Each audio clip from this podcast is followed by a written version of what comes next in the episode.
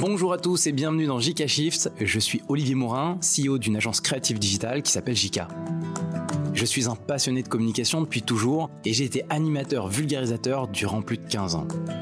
Mon objectif ici va être de vous transmettre quelques clés d'un monde qui change très vite. Vous partagez chaque semaine mon analyse des tendances digitales. On va parler de l'évolution des plateformes, du développement du gaming, du Web3, de l'IA, de l'écologie et surtout des enjeux de société pour donner un petit peu de perspective sur un monde qui est en plein bouleversement.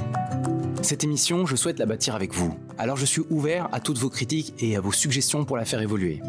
Petit disclaimer, je vais essayer en toute transparence de vous apporter un éclairage qui certaines fois sera mon avis et que le mien. Et je sais que vous allez me juger, mais j'aimerais qu'on essaye de construire ensemble dans les commentaires de quoi faire progresser ce contenu, puis peut-être amener tous ensemble une réflexion.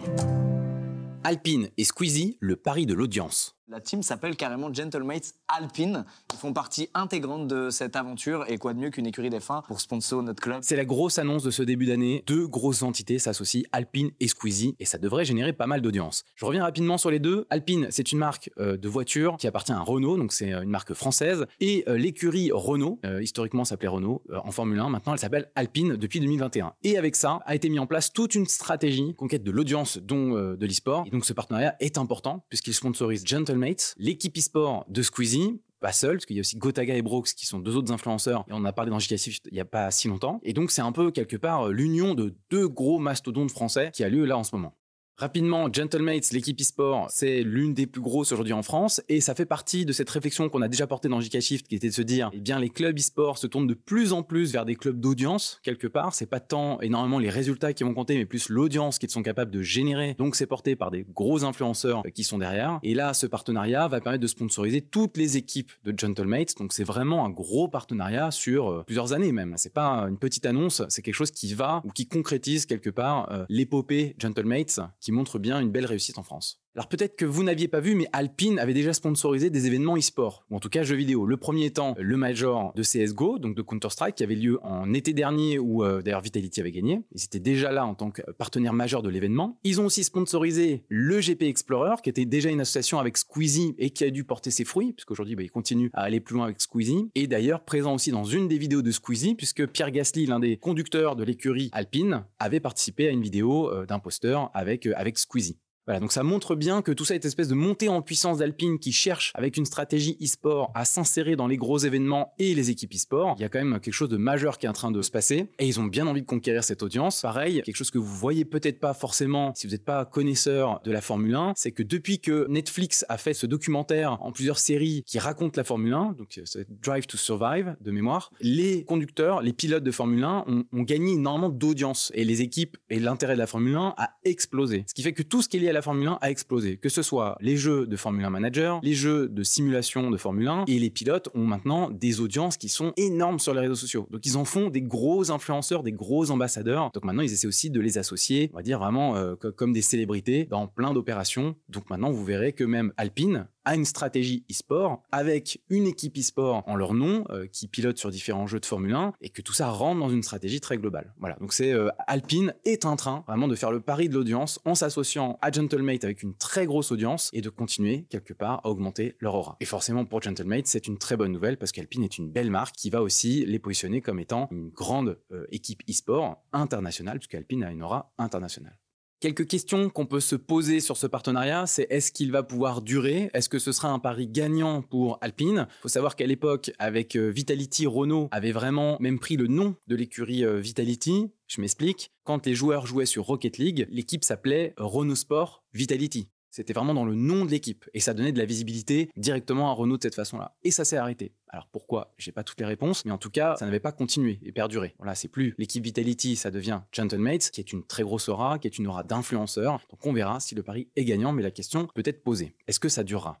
Et on en a aussi parlé dans JK Shift. Vous savez que les clubs e-sport perdent régulièrement de l'argent. Malheureusement, le modèle économique n'est pas des plus simples. Donc c'est pareil. Est-ce que Gentlemates va pouvoir quelque part capitaliser sur ce partenariat pour en faire d'autres et puis euh, vraiment devenir quelque part la plus grande équipe e-sport française? Ça, le futur nous le dira. Voilà, je suis curieux en tout cas de savoir quels sont vous vos retours. Est-ce que vous pensez que c'est une très belle association de marques? Est-ce que vous pensez que ça va apporter quelque chose à l'e-sport? En tout cas, il y a quelque chose de, de nouveau et d'assez historique dans ce partenariat. Le CES 2024, un cru plutôt décevant. Le salon de l'électronique Consumer Electronic Show de Las Vegas ferme ses portes. Sur place, 5000 exposants, 1200 startups, 130 000 visiteurs. Tout le monde n'avait que deux lettres sur les lèvres.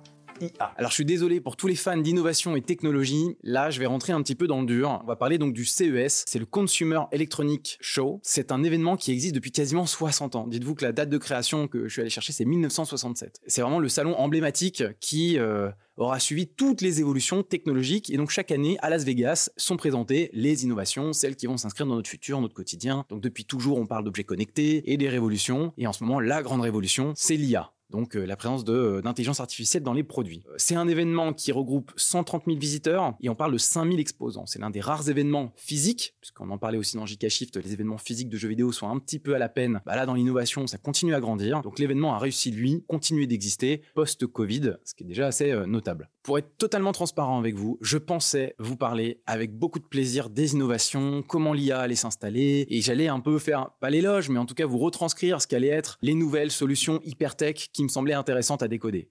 Eh ben, j'ai été très déçu pour tout vous dire, parce que tout ce que j'en ai vu, c'est des frigos connectés, euh, des smartphones un peu différents, des miroirs intelligents, la transformation de la conduite. J'ai envie de dire, j'ai eu le sentiment que ce qu'on avait cette année n'était pas vraiment transformatif comme je pouvais l'attendre. Peut-être que j'en oublie que de la technologie qui est présentée au CES est souvent un développement qui demande entre 3 à 5 ans de développement, donc c'est des projets qui sont déjà démarrés il y a quelques années, donc faut pas être trop non plus en attente de quelque chose qui bouleverse tout de suite. Mais il y avait un peu de on saupoudre de l'IA pour montrer que c'est moderne moderne et nouveau, mais en soi, ça vient pas changer grand-chose. Donc euh, voilà, j'ai même pas de produit clé à vous décoder. J'ai trouvé ça globalement recyclé avec de l'IA et pas grand-chose de plus dedans. La seule chose que j'ai vue d'innovant, mais parce que ça touche aussi à, notre, à nos métiers chez Jika, ou en tout cas à, ce qui peut aussi vous vous intéresser si vous suivez nos thématiques, c'est euh, l'IA de NVIDIA qui euh, a présenté, c'est sa façon d'interagir avec ses personnages dans les jeux vidéo qui ne sont pas normalement actifs. On appelle ça des PNJ, des personnages qui sont normalement inactifs ou qui euh, n'ont pas forcément de quête ou de grandes histoires. Ce qui semble être un personnage non intéressant va en fait avoir toute une histoire à raconter. Donc ça, c'est assez sympa parce que ça crée une nouvelle façon d'imaginer le jeu vidéo de demain où on pourrait, parce qu'on a une affection pour euh, une rencontre, un personnage qu'on vient de rencontrer, et ben en fait créer toute une narration avec et puis sortir un petit peu quelque part du cadre prévu initialement pour le joueur. Voilà, et c'est tout ce que j'en ai à sortir de ce CES, si ce n'est des grandes questions qui restent les mêmes euh, dans notre monde actuel. Alors qu'on est dans un monde un peu de sobriété, c'est un peu étrange en fait de voir tous ces produits et cette surconsommation de produits ultra développés, où finalement le sens qu'il y a derrière, on le cherche encore un peu. Je suis désolé si j'en blesse certains, mais je pense que c'est globalement assez décevant. Bientôt, vous pourrez réaliser une échographie depuis votre canapé. Chez Ecopa, notre mission est d'améliorer la santé des populations grâce à l'imagerie médicale, précisément l'imagerie d'orientation au diagnostic, en la rendant accessible à l'ensemble des professionnels de santé. Alors ça, c'est une information assez insolite. Vous venez d'entendre la de cette technologie qui s'appelle Ecopen. C'est même le nom d'ailleurs de la startup. Ils ont sorti un objet qui s'appelle O1. Et c'est une sonde d'échographie ultra portable euh, qui se branche en plus avec votre téléphone. Alors c'est pas complètement vrai ce que je vous dis là parce que c'est réservé à des professionnels. Mais n'importe quel professionnel de santé pourra demain venir chez vous soit parce que euh, c'est un médecin agréé, soit parce que c'est un spécialiste qui en a aussi euh, la possibilité, et de venir avec cette sonde qui est donc euh, sans fil et un téléphone et d'avoir tout de suite une échographie sous la main, réalisable, à distance, et sans grosses contraintes de machinerie. C'est une startup qui est française qui a fait ça, donc on peut se féliciter de le voir émerger. C'est une offre qui va arriver sur le marché là bientôt au printemps prochain, donc c'est, euh, vraiment euh, pour très bientôt. Forcément, tout ça fonctionne avec une application qui est dédiée, qui permet de bien connecter l'objet avec une tablette ou un téléphone, et ce sera, comme je disais, réservé aux urgentistes ou euh, aux généralistes qui pourront du coup vraiment aller chez les patients directement pour effectuer l'échographie.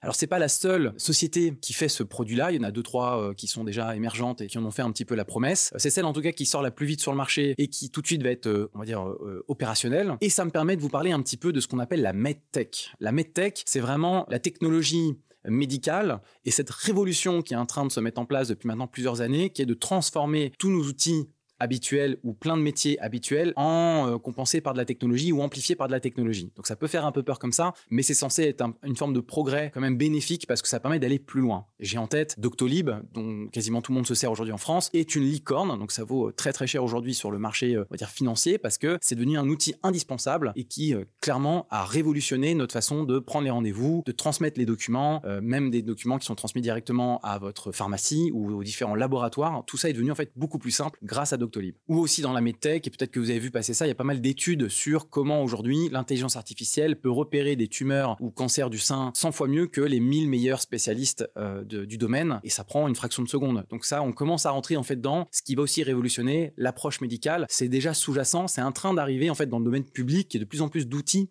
arrivent jusqu'à nous ou aux professionnels qui vont pouvoir nous servir. Donc si on replace ça dans le contexte de cette nouveauté qui arrive, quand on sait qu'aujourd'hui prendre des rendez-vous chez le médecin, ça peut prendre deux mois, trois mois parce que c'est bouché, c'est saturé, ou parce qu'il y a des zones euh, grises ou euh, totalement dépourvues de médecins, d'avoir aujourd'hui des technologies qui permettent d'aller beaucoup plus vite ou d'aller directement chez le patient et de ne pas avoir les contraintes lourdes d'investir dans du matériel ou euh, de devoir se déplacer euh, chez son médecin, bah, en fait, on sent qu'il y a une révolution qui est en train de se passer là. Donc, quand on parle de shift, on est complètement dedans et on est au début de cette émergence-là. Donc, il y a des nouveaux métiers ou des nouvelles technos qui sont en train d'arriver et qui vont forcément faire émerger une nouvelle pratique. J'ai oublié de vous le mentionner, mais il faut savoir que la France est très très bien dotée en termes de medtech. On est le deuxième pays au niveau européen en termes de développement et d'innovation. C'est-à-dire que devant nous, il y a l'Allemagne et juste derrière, il y a la France. C'est un des secteurs sur lequel on est très innovant. Donc il faut quand même s'en féliciter parce que c'est aussi un tracteur économique où c'est fondamental pour pouvoir prendre soin de, nos besoins en tant que société. Voilà, donc pour conclure, euh, c'est une bonne nouvelle parce que c'est un nouveau, on va dire, produit français, c'est une start-up qui, on l'espère, va pouvoir euh, grandir grâce à ça et peut-être développer même d'autres produits. C'est un produit qui a vocation à être, on va dire, moins cher, disponible et qui permettra beaucoup plus facilement de faire des échographies partout. Et c'est réjouissant parce que bah, la MedTech est en train de se déployer et avec un accès, on va dire, plus facile pour tous. Donc voilà, on peut se réjouir, c'est quand même euh, une très bonne nouvelle pour démarrer l'année. Je vous invite à venir euh, échanger avec moi sur LinkedIn euh, sur le sujet de la medtech ou, les autres sujets de ce podcast. Ce sera l'occasion en fait de, peut-être me faire découvrir des objets que vous avez vus. Je vous laisse mettre des, des, petites étoiles sur le podcast ou des commentaires si le podcast vous a plu ou le partager autour de vous et on se retrouve bien évidemment la semaine prochaine.